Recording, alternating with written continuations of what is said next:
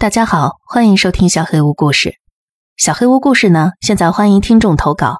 有兴趣的朋友可以发送投稿邮件到“小黑屋故事”这五个字的小写字母全拼艾特幺六三点 com，我会把邮箱地址写到节目简介里。有什么其他疑问，也可以在喜马拉雅站内私信咨询我。废话不多说了，我们开始今天的故事吧。面部识别。几年前，我是一家公司技术研究团队的成员，不过不是那种穿着白大褂摆弄药品的研究工作。我们做的是摄像机面部识别系统与应用的研究。把应用软件放进一台主电脑里，然后输入各地监控摄像头的画面，识别面部之后，就会自动生成一组数据，例如 ID 零零零零幺，从 X 到 Y 到 Z 移动这样的资料。其实这种技术在当时就已经很普遍了，所以我们在面部识别软件的基础上进一步加上其他功能。我们也是乱枪打鸟，什么都愿意尝试。一开始致力研究的是年龄推断功能，大家应该听过吧？原理就跟气象预报一样，事先把几千组面部跟年龄的组合输入电脑，识别完面部之后，再对照这份正确的数据，就能计算出估计值。方法很简单，但精确度却很高，在实验阶段就有四成上下完全正确，误差值在正负八岁左右，实在是很有意思。但我们还要继续类似年龄推测的种种挑战，努力创造出更独特的功能。所幸我们手边有大量的面部照片和个人资料，可以做各种尝试，像是姓名、学历、出生地等等等等。预测姓名实在是没办法。那么离散的数据，电脑无法理解，但学历推测的结果却出人意料。我们将学历分为初中毕业、高中毕业、大学毕业、一流大学毕业四组，结果非常令人惊讶，有高达六成的正确率。出生地也是，将某一个省的连续数据输入电脑，就有将近百分之十的正确率。可别说只有百分之十啊，这已经够惊人的了。推测一个人的年龄。其实人类大致也办得到，但是推测出生地，大概没有人能十次猜中一次了。况且只要有足够的样本数，电脑的推测就能更准确。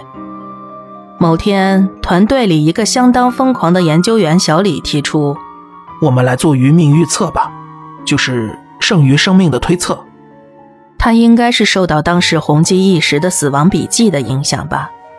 个人资料的样本里当然不会有余命这一项，就用知道拍摄年份和死亡年份的历史人物照片啊。虽然是黑白的，但对辨认精确度应该没什么影响吧？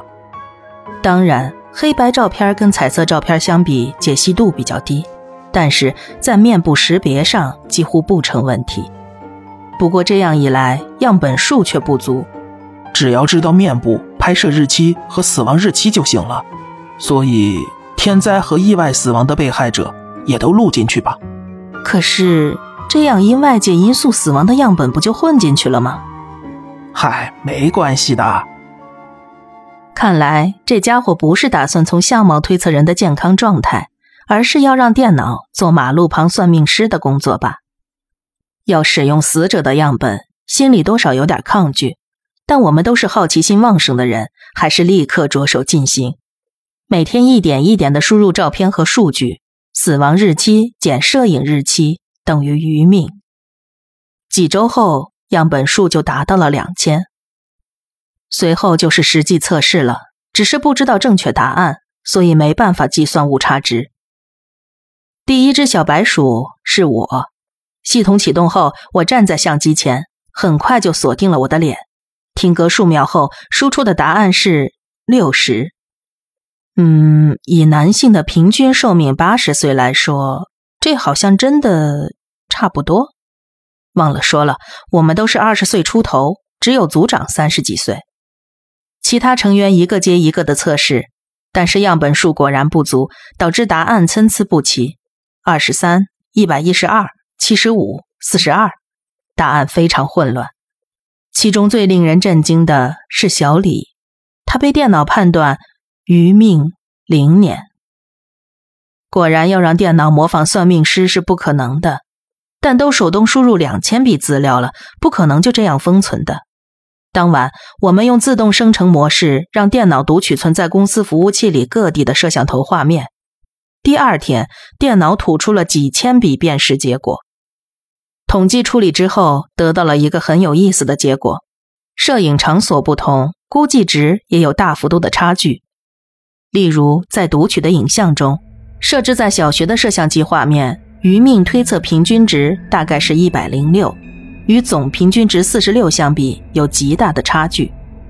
反过来说，第一个出现比总平均值低的是在高速路服务区拍到的画面，那里的平均值是三十八。这是在反映交通安全问题吗？平均余命倒数第二的是县内的一间老人院，平均值十五。倒数第一呢？你应该猜到了，是医院，平均值竟然是四。不过，就算是医院，平均余命四年还是不对吧？也有很多未来还很长的小孩受了点小伤被送到医院呢，大概有哪出现差错了吧？我们去参考原始数据，结果一片哗然。ID 一二三四余命三十四，这行字出现在荧幕上。但也有好几个不该存在的数字混在三十四、五十等普通数字中，那就是负数。保险起见，我们也确认过其他地方的数据，每处都有两三个负数，但是没有医院那么多。从字面上解释的话，余命负三年，就是过世三年的意思。就是因为余命负数的人极端的多，所以医院的余命平均值也被大幅的拉低了。虽然努力想保持冷静，但全身还是汗如雨下。后来我们团队一起讨论过，却只得到了不好的结论：要么就是因为余命推测的误差过大，所以不可信；要么就是我们周围有余命为负数的家伙。在若无其事的走来走去。当然，我们最后采用的结论是前者。斟酌的写了一份利用面部识别调查健康状态的报告书，交给了上级。这份策划就葬送在黑暗之中了。我们每天都会和几百个人擦身而过，视线交汇。该怎么确定里面没有余命复数的脸呢？哦。还有一件事忘了说了，小李在被电脑判断余命零年之后，不到一年就真的死了，在拥挤的通勤人潮中，从地铁月台一跃而下。为什么电脑能预测这件事儿呢？没有答案，电脑能得知的资料只有样本和对象的面部而已。但事实就是，小李如电脑判断的那样死了。有个词叫做“死相”，死亡所呈现出来的面相。有些通灵者就是有能力知道某人快死了。